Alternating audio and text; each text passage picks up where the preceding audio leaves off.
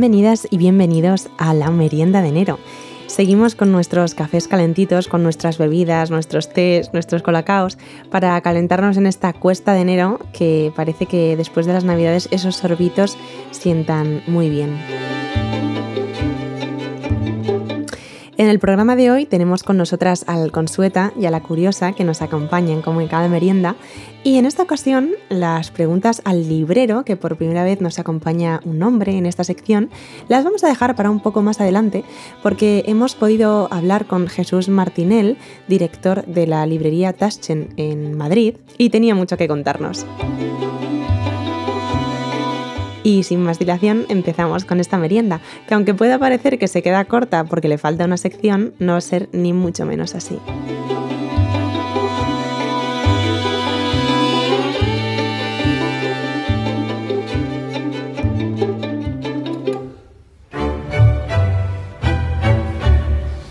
Y ahora llega el turno del Consueta de la Memoria, que un mes más nos acompaña hoy aquí. Buenas tardes, Consueta. Hola, ¿qué tal? ¿Cómo vamos? Muy bien. Aquí estamos preparadas para lo que nos traes este mes, que al parecer tiene que ver con los pecados de la carne.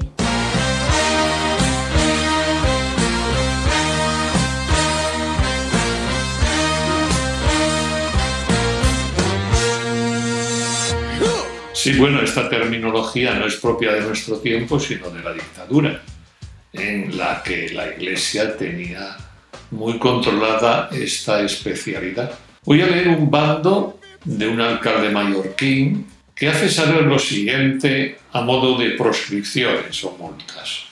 Que a todas aquellas parejas que sean sorprendidas en cines, parques, solares, calles, callejones y otros lugares similares serán sancionadas de la siguiente forma. Con la mano en el muslo, mil pesetas. Con la mano en aquello, mil quinientas pesetas. Con aquello en la mano, dos mil pesetas. Con la boca en aquello, dos mil quinientas pesetas. Con aquello en aquella, tres mil pesetas. Con aquello fuera de aquella, cuatro mil pesetas con aquello detrás de aquella 5.000 pesetas. Oye, y todo esto de esta terminología tan eh, subliminal, ¿no? De aquello y aquella, eso para que lo entendiera bien, pero no había una especie de, de leyenda para, para saber exactamente qué era aquello y qué era aquella. El alcalde de la localidad mallorquina de Sa Pobla debía de estar muy bien asesorado porque nos explica en un apéndice qué es aquello y qué es aquello. Ah, vale, entonces cuéntanoslo, que es interesante. Bueno, en lo que respecta al masculino, no es un murciélago, pero vive colgando.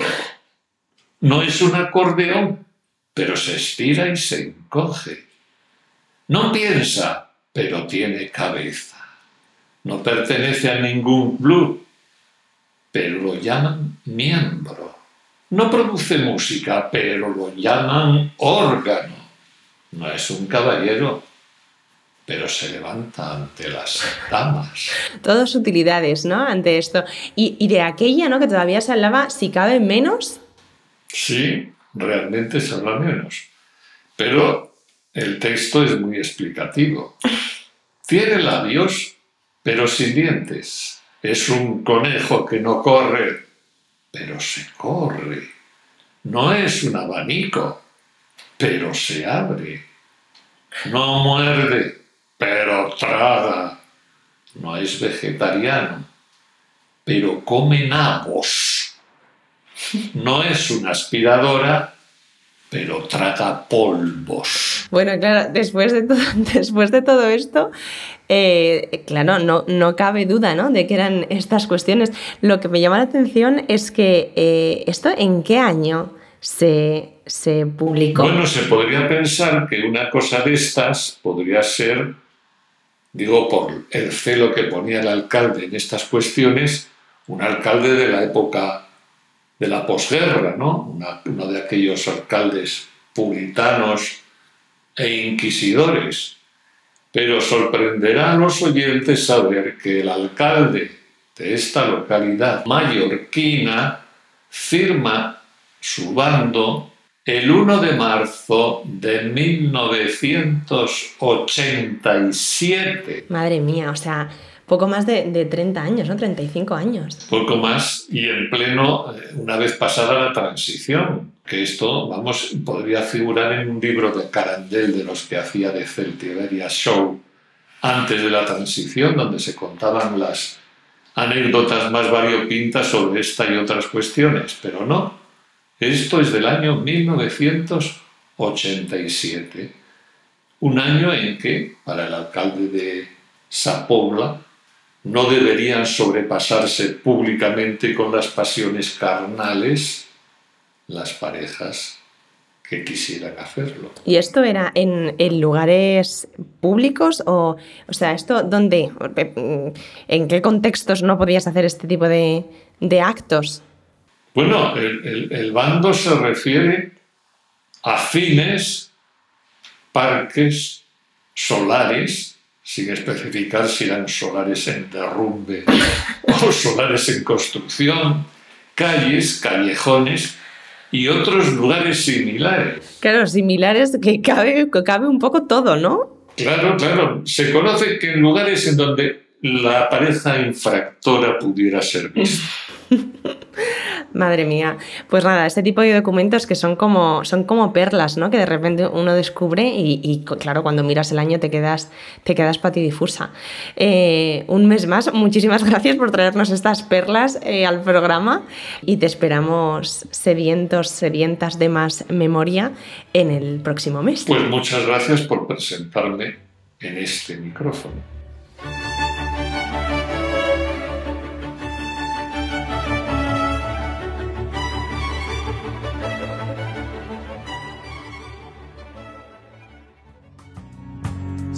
Supe que es mejor cuando hay que hablar de dos, empezar por uno mismo.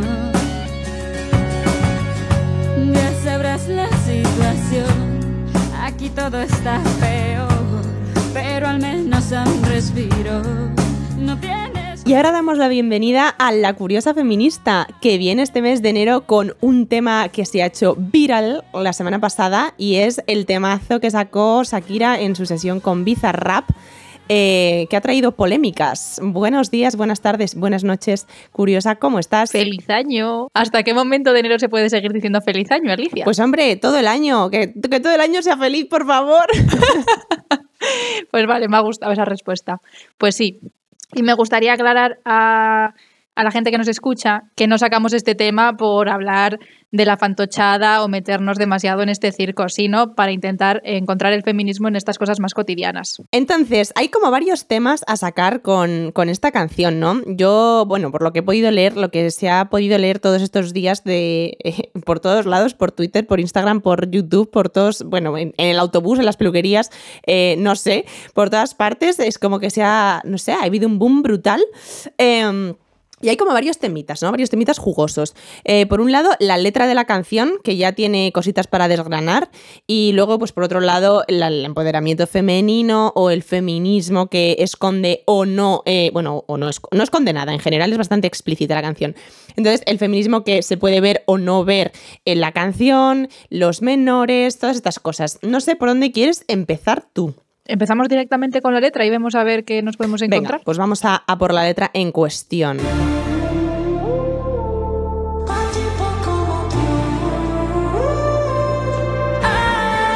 A mí me hace mucha gracia, yo quiero hacer aquí especial hincapié en el recurso lingüístico, bueno, que se llama calambur, que de hecho el vídeo de promo eh, habló justamente de esto, ¿no? Y habla de, o sea, cuando dice lo de salpique o claramente, ¿no? Lo de culpa mía que te perdón que te salpique. Este recurso lingüístico es una figura retórica que consiste en la unión de sílabas de dos o más palabras variando el lugar habitual de separación entre ellas y eh, así pues se obtiene un significado distinto al que tienen en su posición normal. Entonces, claro, el decir el que te salpique ahí haciendo una pausita o lo de claramente, pues también, ¿no? Hace sus alusiones. Y esto ya lo usaba Quevedo eh, pues para llamar coja a Isabel de Borbón. Que vaya la gente que nos escucha a ver ese vídeo en tu Instagram porque a mí me parece graciosísimo.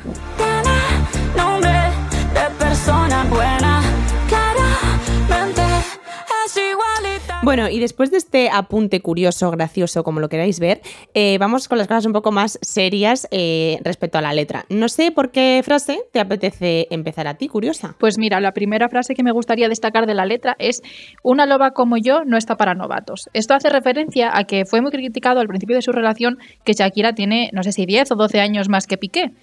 Entonces, como que estas relaciones en las que es la mujer quien le saca esa diferencia de edad a los hombres, como que no está tan vista y tan normalizada como sí en el caso contrario, que también hablaremos de esto más adelante.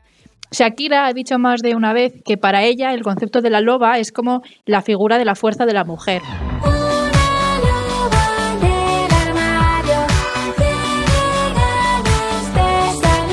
Como en otras canciones que ya ha utilizado este recurso, y lo de ya no está para novatos, pues es un poco como llamándolo enano, ¿no? En plan diciendo, tú chavalín, ahí te quedas, que yo voy a, a mis lobos, ¿no? Claro, eso es, y lo remarca en la frase siguiente, ¿no? Cuando dice que una loba como yo no está para tipos como tú, o sea que realmente quizá eh, le está llamando a él inmaduro, ¿no? En definitiva. Se está llamando para empezar tipo. Luego ya veremos qué clase de tipo.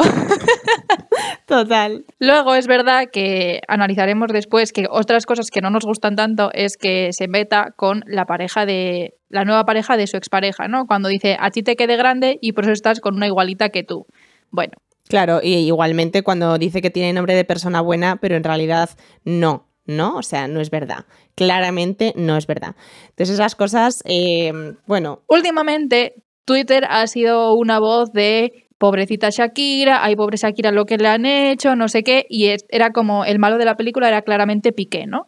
Pues a mí me, me gusta esta frase de reflexión, a mi entender, que dice, entendí que no es culpa mía que te critiquen, porque muchas veces hemos visto en rupturas públicas como dicen, pero no le hables no habléis mal a esta otra persona, que aunque ya no estemos juntos, no sé qué, pues yo entiendo que se ha tenido que ver ahí envuelta en una situación quizá en la que él era totalmente el malo, spoiler, él le ha puesto los cuernos, o sea, nos parece bien que él sea el malo, pero que igual ella se ha sentido por alguna parte igual como demasiado culpable de que él estuviera en este foco mediático, ¿no? claro. Luego lo de la deuda en Hacienda, que ya... em, Lo de la deuda en Hacienda ya tal. Eh, la verdad es que a mí este, esta clase de, de historias, eh, de chismes, no, no están en mi actualidad, no están en mi día a día, entonces me cuesta un poquito ponerme, ponerme a ello. Pero hombre, eh, la realidad es que esta persona igual... eh, well... Lo que pasa es que, o sea, lo que pasó esto con Shakira, solamente para ubicar un poquito a quienes nos escuchan, es que em, al principio de la relación, Shakira defiende que no vivía en España, pero como que Hacienda dice que sí, que pasaba más de los, no sé cuál es la mitad de 365 días, pero que pasaba más de la mitad del año aquí en España y que por eso debería tributar en España. Pero ella defiende que no y la justicia dice que sí. ¿Qué pasa al final? no sabemos, se queda ahí, continuará. Continuará.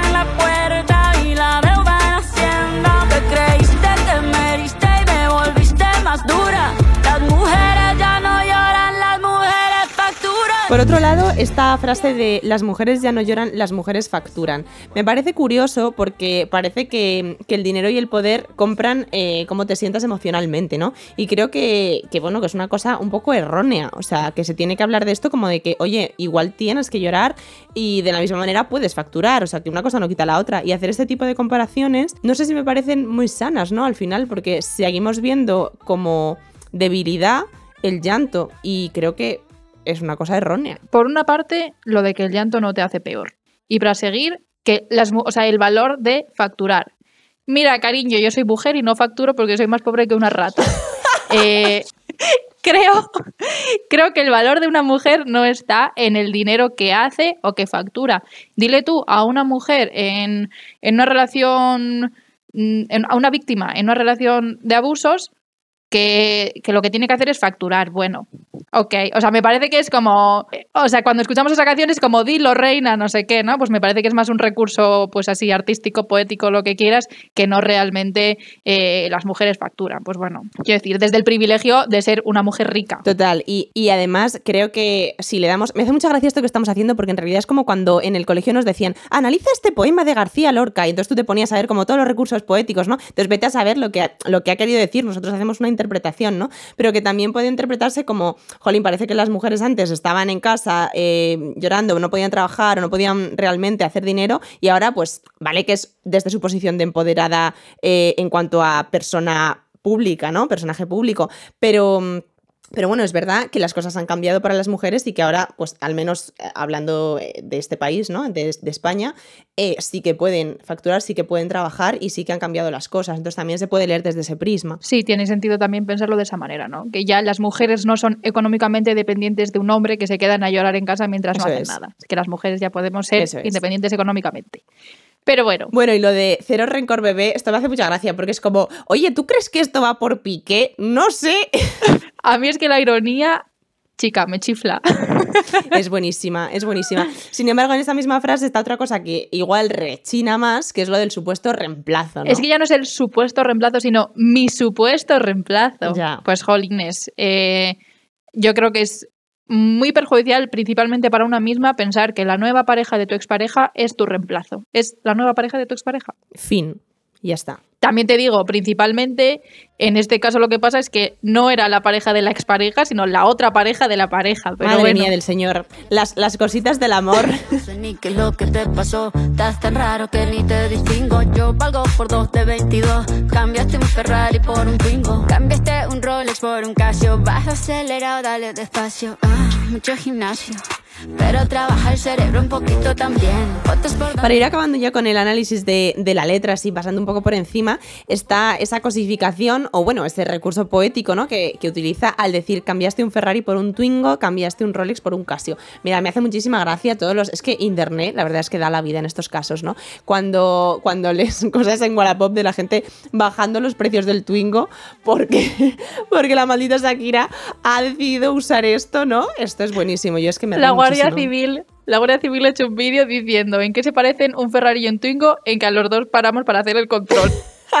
los memes del Twingo diciendo, pero yo qué es lo que he hecho. El pobre Twingo está hecho mierda realmente. Lo que me parece destacable, más importante que la gracia, que también, es eh, que me da bastante lástima el que nos estemos ya no comparando entre nosotras, que también sino comparar con objetos, o sea, cosificarnos literalmente. Yo, yo no soy un Ferrari, yo soy una mujer, ¿no? Y, y ya eso, lo de darle más valor a lo que a lo que más dinero tiene, porque justo antes de, de, grabarnos decías, a ver, yo me imagino que un Rolex será mejor que un Casio. Y yo te decía, bueno, si los dos te sirven para dar la hora. Sí, ¿no? total, total. Es que al final, obviamente, se mete el dinero por medio, ¿no? O sea, siempre en este tipo de, de alusiones, en este tipo de, de, canciones, siempre está el dinero en, pues eso, en, en, alguna referencia, ¿no? Y esto me da una rabia, es como, jolín, de verdad, que esto que lo pudre todo, el dinero, por favor. O sea, no es comparar una lechuga con una celga, que puedes, bueno, pues lo ves como, te puede gustar más la lechuga, te puede gustar más la celga, pero no, me estás comprando cosas que ya son como más, más caras porque tienen, o sea, tienen un valor extra porque cuestan más dinero, ¿no? Esto me da mucha rabia, me da, me da mucha grima en realidad. Pues como te he dicho más veces, patriarcado y capital. Total, total, alianza criminal. Hostia, menos mal que me la he sabido, ¿eh? y por último, a mí me gusta la frase de mucho gimnasio, pero trabaja el cerebro un poquito también. Porque es que estamos hablando de un personaje que solo hay que ver su Instagram para definirlo. Bueno, allá, allá quien quiera ir a ver su Instagram. No es mi caso, amigos. Podemos continuar. No, no, haz un, haz un scroll en su Instagram. Supongo que mucho musculito. Ya no tiene fotos de su cara, de su cara, de su cara, de su cara, de su cara, ¿Ah, de su cara, de su cara, de su cara, de su cara, de su cara, de es su cara, verdad, de su cara. tío. Hostia, qué fuerte. Qué persona. Cuando no tienes contenido que subir, a veces la cosa se pone difícil. Dices, bueno, venga, me saco una foto al jeto y tiramos para adelante. ¿Qué es lo que más te gusta de esta canción en cuanto a feminismo? Que es de lo que hemos venido a hablar. A ver, de feminismo es curioso, ¿no? Porque el feminismo eh, se entiende como de varias, de varias maneras muchas veces y todo esto del empoderamiento, de, pues eso, sacar la ira, sacar... Eh, se nos exige muchas veces a las mujeres artistas hacer cosas feministas, en plan porque sí, que sean éticamente incuestionables y este tipo de, de razones, ¿no? Y luego pienso, jolín, ¿por qué? ¿No? Entonces, a mí una cosa que me gusta de esta canción, dentro de que quizá no es el estilo que más escucho ni que más mm, me pueda llamar la atención, pero que saque su ira, que oye, mm, me apetece expresarlo de esta manera, pues toma, pam. Además, creo que lo hace, mm, pues lo que, lo que venía diciendo al principio, con el recurso, el recurso poético este del, del calambur, que me parece, oye, mira, chica, que sí, reina para ti, ¿sabes? Y luego es verdad que, bueno, hay cosas que me chirrían más, pero de gustarme creo que podría decir eso, que ha decidido expresarlo así en una, en una letra y ha decidido expresar su dolor de esta manera y gestionarlo pues mediante la música. Me parece curioso. El sistema nos dice a las mujeres que siempre tenemos que tener el control sobre nuestras emociones, ser cariñosas, silenciosas, no sé qué. Entonces, que una mujer exprese así su rabia más visceral, pues no deja de ser un poquito antisistema, ¿no? Entonces a mí esta parte sí que me convence también. Además, me parece que también rompe con este cliché de una mujer que es abandonada, a la que le han puesto los cuernos, no sé qué, que tiene que estar recluida en casa y llorando. Pues no, cariño, pues no, mi cielo, voy a seguir facturando. Además, ha hecho una cosa que, a mí, bueno, pues dentro de, todo esto que ha pasado, no me parece mal y es chica, voy a hacer dinero de, esta desgracia, ¿no? Que yo me he sentido muy mal, pero toma, ahora voy a sacar billetes, pues ole. Coño, si es que dinero lo va a sacar de, de, una manera o de otra. Luego, otras cosas que a mí no me han gustado, por ejemplo, es eh, que estemos continuamente comparándonos con otras mujeres. ¿Qué te parece esto, Ali? Pues hombre, me parece mal. O sea, para empezar es que desde, desde los inicios de la historia nos han enemistado a las mujeres, ¿no? Y para enemistarnos, pues se nos ha, se nos ha comparado todo el rato y se nos ha hecho, se nos ha hecho victimarias de, eh, de nosotras mismas. O sea, al final nos, nos, estamos comparando nosotras mismas. No es que alguien nos compare, es que hasta nosotras eh, utilizamos esa herramienta, ¿no? Para hacernos daño. Y esto me parece que ya ha llegado a un nivel de inconsciencia porque está tan metido en nuestro, en nuestro cotidiano y en nuestro imaginario que me da mucha rabia que gente con el poderío que tiene Shakira de llegar a tan lejos, ¿no? a tanto público, que se siga haciendo. Es como, ay, qué rabia, qué rabia utilizar esto. Además, estas cosas de yo valgo por 2 de 22 o así, ¿no? Que es como, em, como si la hubieran puesto por debajo en el momento en el que Piqué elige a otra mujer. Es decir, nuestro valor es aquel que nos da la aprobación masculina. Valemos en cuanto a que un nombre nos da ese valor. Eso es, o sea, respecto a las elecciones que toma el hombre, ¿no? Y luego la, cosificación de la que hablábamos antes, ¿no? Que también da un poco de rabia. Estoy totalmente de acuerdo. O sea, es que decirte que eres un coche. A ver, esto del coche y el reloj lo dice porque Piqué es un fan de los coches y los relojes. Pero me da igual, quiero decir, así como puede ser un zasca, tienes otras muchas herramientas que no te impliquen cosificarte, ¿no? Que pues y que no tienes que valorizarte por un objeto caro. Quiero decir, tú vales porque superas esta situación, porque eres capaz de recomponerte, porque eres íntegra a tus valores, no porque seas un Ferrari y la otra un Twingo. ¿No? Yo quería hablarte ahora del tema de, precisamente hablando de lo de 2 de 22, porque la chica que está ahora con Piqué, eh, pues resulta que es muchísimo más joven que él. Entonces, volvemos a encontrarnos, parece ser, oh, qué casualidad, con el caso de hombre mayor que sale con chica joven a mí me parece, desde mi perspectiva, en el que no conozco ni a Shakira, ni a Piqué, ni a Clara, ni ningún interés por otro lado, me parece que mm, Clara está en una clara posición de desventaja. Eh, si analizamos eh, las diferentes dinámicas de poder que tiene mm, Piqué sobre Clara, vemos, para empezar, la edad, para seguir el sexo y para continuar la posición socioeconómica. Entonces, me parece que esa relación es muy difícil que sea igualitaria. Entonces, me parece que es muy difícil que podamos echarle a Clara, o sea, no deja de ser una chavalilla de 22 años o de 23 o los que tenga, ¿no? No dejamos de, ponerla en el punto de mira cuando qué capacidad de, decisión tiene esta chiquilla de pues que encima se ha enamorado de Piqué, jolines, que no es de Juani el de la panadería, es de Piqué, ¿no? Entonces, pues ¿Qué poder tienes tú ahí de acción? En el cómputo global de las cosas, si debemos hacer un recuento, no me dejas ser infeliz a pesar de mis intentos. Oye, y otra cosa que es también peliagudo y es otro melón, eh, son pues los hijos, ¿no? Que tienen en común Shakira y Piqué y son, pues eso, este tema de los menores en medio de peleas tan viralizadas. A mí esto me hace relativa gracia. Como hija de padres separados, me hace relativa gracia. Vi el otro día un meme que decía, como hijo traumatizado de padres separados, os digo que no pasa nada, que ojalá lo más grave que os hubiera escuchado fuera decir que la otra era un twingo. Eh, A ver, eh, a mí me hace gracia que muchas críticas vengan de eh, familias que sobreexponen a sus criaturas en redes, por ejemplo. De gente que hace bullying en redes sociales, por ejemplo. O sea, quiero decirte, eh, ¿es lo mejor para sus criaturas? Pues probablemente no. Pero, ¿qué es lo mejor para para sus criaturas entonces? El otro día Piqué hacía un streaming con uno de sus hijos delante en el que llamaba violador Ostras. A otro en plan insulto de jiji jajaja. Y ahí nadie se llevaba las manos a la cabeza de pobre chiquillo. Entonces, eh, ¿estamos, ¿estamos preocupándonos por la infancia o estamos atacando y poniendo en el foco a una madre como madre? Para mí este mundo sin ti no sería más que un mal invento.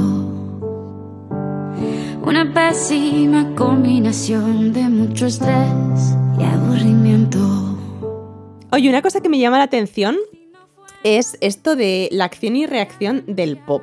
O sea, yo veo que ha salido esto hace pocos días. El primer día que salió tenía no sé cuántas mil millones de visualizaciones. Todo el mundo hablando de esto. Se polariza España, se polariza el mundo. Pan y circo. ¿Esto es pan y circo? ¿O qué es? Pan y circo, como todo. Eh, en 24 horas, no sé si eran 50 millones de visualizaciones en YouTube, Es que se dice fuerte. rápido, que añade los vídeos que haya visto otra gente de no sé quién reaccionando a y que lo ven desde ahí, o las visitas en Spotify o en otras plataformas, total. ¿no? Y me hace mucha gracia, esto lo, lo decía Marta Arias en su, en su Instagram, La Píldora que os dan, que es una cuenta muy guay, os, os recomiendo eh, echarle un vistacillo. De la que ambas somos fans. Totalmente, totalmente fans. Y habla de que a ella le hacía mucha gracia, ¿no? Dando, aportando su granito de arena a este tema, eh, que la música y en concreto la cultura pop eh, se han convertido en el, en el canal para contar historias del momento. O sea, como realmente como los juglares que en la Edad Media contaban las peripecias y las historias de los nobles y los reyes. O sea, realmente. eh, entretenimiento puro y duro. Entonces esto me hace gracia cómo eh, va evolucionando la historia y va evolucionando la sociedad, pero al final se repiten los mismos patrones. Pero totalmente, pues como toda la prensa rosa, que ya no te hablo de las revistas del corazón, sino que tenemos todos los días un programa en pantalla en su versión naranja, limón y plátano, o yo que sé qué leches, que te ocupa toda tarde desde que terminas de comer hasta que empiezas a cenar. Y no es más que hablar de la vida privada de personajes y que estamos ahí viéndolo y comiendo palomitas, o la isla de las tentaciones, o añada aquí su X programa en tendencia del momento. Más lectura y menos basura. A mí esa frase me hace también relativa gracia, porque se puede leer cada mierda Total. Es cierto, es cierto. y se puede ver cada cosa interesante como las recomendaciones que os haremos en el siguiente programa. Pues efectivamente, en el próximo programa hablaremos de recomendaciones culturales, más concretamente, sobre todo cinéfilas y seriéfilas, pero lo dejamos para más adelante porque es verdad que no podíamos dejar pasar eh, pues este trending topic que nos ha ocupado estas semanas. Y aquí está nuestro granito de arena junto con la curiosa feminista, a quien despedimos hasta la semana que viene con un fuerte abrazo desde aquí. Me gustaría terminar que yo, como fan de Shakira, eh, sobre todo de las canciones más antiguas, ¿no? Eh, se puede ver en la evolución de sus letras que ella es otra mujer víctima del amor romántico y que la mayoría de sus letras van enfocadas o a la búsqueda de este amor o a la pérdida de este amor, ¿no? Entonces, pues que bueno, que estamos todavía un poquito en esta dinámica del género que hemos comentado otras veces. Muchas gracias, Alicia, un beso muy grande y gracias por traerte.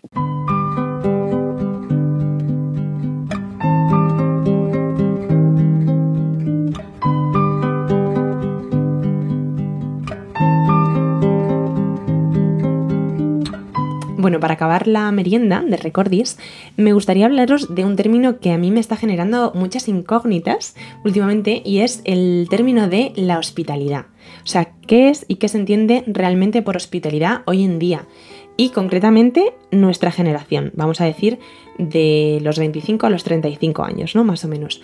Em, yo me empecé a plantear todo esto porque hace un tiempo una amiga me invitó a comer a su casa y cuando llegué a su casa no había comida, ¿vale? Entonces, bueno, en ese momento pues nos echamos unas risas, eh, yo se lo dije así como media de broma, eh, fuimos a la tienda de abajo, compramos unas patatas, nos, hicimos una tortilla y Santas Pascuas. Pero me llamó mucho la atención que realmente invites a alguien a comer a tu casa y no tengas comida que ofrecer. Es decir, cuando tú ejerces de anfitrión, de anfitriona, invitas a un huésped y le ofreces algo, ¿no? O sea, esta es la hospitalidad. De hecho, la hospitalidad, bien entendida, yo creo que es realmente abrir abrirte al otro y darle como todo lo que tienes, ¿no? Entonces me llamó mucho la atención eh, este, este caso y otros casos que también me han pasado, ¿no? Y que yo no acabo de, no acabo de entender y no lo concibo realmente, ¿no? Cuando realmente invitas a alguien es porque quieres cuidarle, ¿no? He tenido charlas con amigos hablando de esto y me han llegado a decir que puede que la hospitalidad tenga que ver con el momento vital en el que estás. Por ejemplo, si tienes pareja, que se entiende siempre como un momento más de asentamiento quizá, buscas planes más cercanos a cenas más tranquilas, juegos de mesa, conversaciones más pausadas. Sin embargo, en otros momentos vitales quizá buscas más ir a discotecas, bailar, no hablar, tener la música muy alta. Otro tipo de planes que quizá no dejan explorar la hospitalidad de manera más extensa.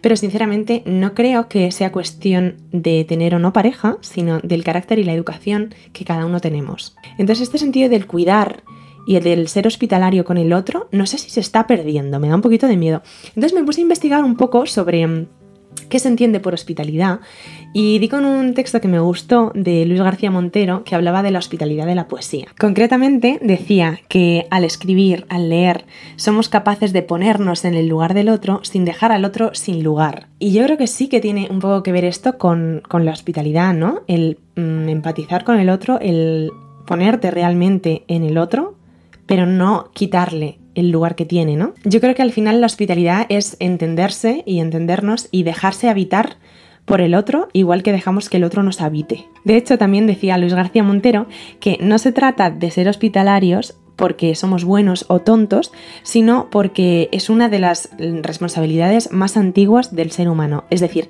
entender la hospitalidad como una responsabilidad. Es que esto me parece bastante importante, ¿no? De hecho, la relación entre el anfitrión y el huésped, tal y como lo veían los griegos, era, era importantísima y de hecho no llevarla bien era una ofensa súper grande para el dios todopoderoso Zeus, ¿no? Para ellos. Bueno, pues buscando cosas sobre hospitalidad, sobre qué es, sobre cómo se entiende este concepto, di con un artículo de Maximiliano Kojek o algo así. La verdad es que no sé decir su apellido, pero bueno, lo podemos poner por aquí debajo, que es un tipo que hizo una reseña al libro Ética de la Hospitalidad de Daniel Inerarity, un filósofo y ensayista bilbaíno del País Vasco. En la reseña que hace Maximiliano habla de la relación que hace entre el riesgo y la hospitalidad. Y esto me pareció brutal porque nunca lo había pensado así y en realidad tiene mucho que ver. Viene diciendo que la relación entre el huésped y el anfitrión es en el mejor de los casos una forma dialéctica de relación por medio de la cual se estructura la sociedad. La civilización humana y la sociedad que conformamos y creamos juntos viene por relaciones de hospitalidad viene por relaciones de anfitrión-huésped. Eso es así desde el principio de la historia, porque realmente es un proceso de aprendizaje, ¿no? Esta hospitalidad, eh, porque es interactuar con el otro. Entonces, eh, viene a decir que la hospitalidad es una experiencia nunca estática, nos permite el movimiento, nos permite evolucionar como seres humanos, como personas. Dice que la introducción del huésped no solo es un acto de confianza, sino que es a la vez un requisito para el aumento de la vulnerabilidad. Es decir, cuando abres eh, tu casa, cuando abres tus brazos a alguien, cuando invitas, cuando eres anfitrión de alguien, cuando dejas que alguien te habite en bueno, en muchos más aspectos, ¿no? Que a lo mejor puede ser el de invitarle a entrar a tu casa, eres vulnerable de alguna manera, te estás exponiendo de alguna manera, te estás arriesgando. De esta forma, también la hospitalidad es una forma de aceptar lo desconocido. Es decir, que al final nos buscamos y nos encontramos en los otros por la acción de nuestra propia vulnerabilidad. Inerarity hablaba de que el cerrarse al extraño y cerrarse a lo desconocido es como una forma de querer bloquear el riesgo, de no querer aceptarlo, de querer destruirlo y sobre todo controlarlo hasta eliminarlo completamente. Y que eso no te da más seguridad, sino que por el contrario te quita libertad. Y aquí compara, por ejemplo, los desastres naturales con el riesgo. Los desastres naturales ocurren, como ejemplo más obvio, de algo que no podemos controlar, ¿no? que es externo a nosotros, que forma parte del mundo exterior y que está fuera de nuestro control como personas individuales. Esto quiere decir que si ocurre un terremoto o un tsunami, es arriesgado corremos riesgos, pero no lo hemos elegido. Sin embargo, en otras circunstancias de nuestra vida, que son más comunes probablemente que los terremotos y los tsunamis, al menos en España, sí tenemos la posibilidad de elegir el riesgo o no hacerlo. De hecho, en el momento en el que aparece el riesgo, si decides no elegirlo, también estás eligiendo. Así que al final el riesgo es una forma de libertad, porque te permite decidir, quieras o no quieras. De esta manera, con esta toma de decisiones, también se va conformando tu propia identidad. En definitiva, que se pueden cerrar las fronteras de lo inesperado y de lo desconocido, pero esto lejos de darte más seguridad, te va a quitar no solo tu libertad, sino al final tu identidad. Es decir, que el hecho de ser hospitalarios con los otros nos permite también ser más nosotros mismos.